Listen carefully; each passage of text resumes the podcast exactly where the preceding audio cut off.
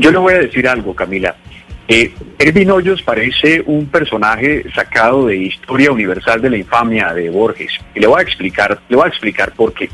Hace un tiempo, este individuo, Ervin Hoyos, advirtió que unas niñas indígenas y que un resguardo indígena estaba armado eh, ante una ante la presencia eh, de un grupo del, ejército. Y en ese sentido, el periódico El Colombiano lo llamó al orden y le pidió que se retractara de lo que había dicho. Y entonces él advirtió en un tuit que se retractaba y que todo había sido fuera de contexto. Entonces, este señor no es un periodista, es un activista.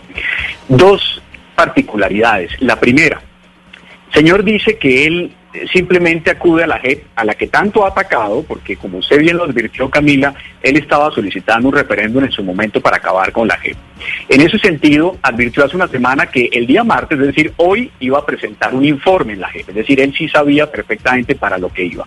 Segundo, cuando empezó esta entrevista, Camila, él advierte que él no sabía que esa citación era una declaración juramentada y para después decir que él sí sabía que era bajo la gravedad del juramento. Entonces, ni siquiera sabe jurídicamente hacia qué se atiende.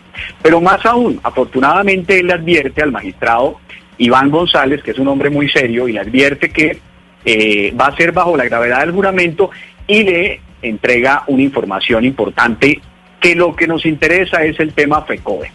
Y esa declaración juramentada da pie adicionalmente para las ideas jurídicas que teníamos de atacarlo por vía de calumnia, porque lo que está diciendo es un atentado contra la honra de FECODE, sino además un fraude procesal, porque entonces está sentándose frente a un magistrado bajo la gravedad del juramento a dar información que él sabe que no es cierta. Entonces eso es lastimar la administración de justicia llevándola a engaño. Hoy está diciendo, Camila, que lo que él dijo no fue que FECODE como institución estuviera interesada o una intervención directa con la FARC. Hoy lo que está diciendo es que dos personas le entregaron un poder. Hace una semana, en una emisora y en otras cadenas radiales, advirtió la relación de FECODE con las FARC en el reclutamiento de menores. Y eso es absolutamente grave. Entonces, la invitación aquí es que si va a hacer periodismo, no lo haga desde la pugnacidad, sino que lo haga desde la imparcialidad.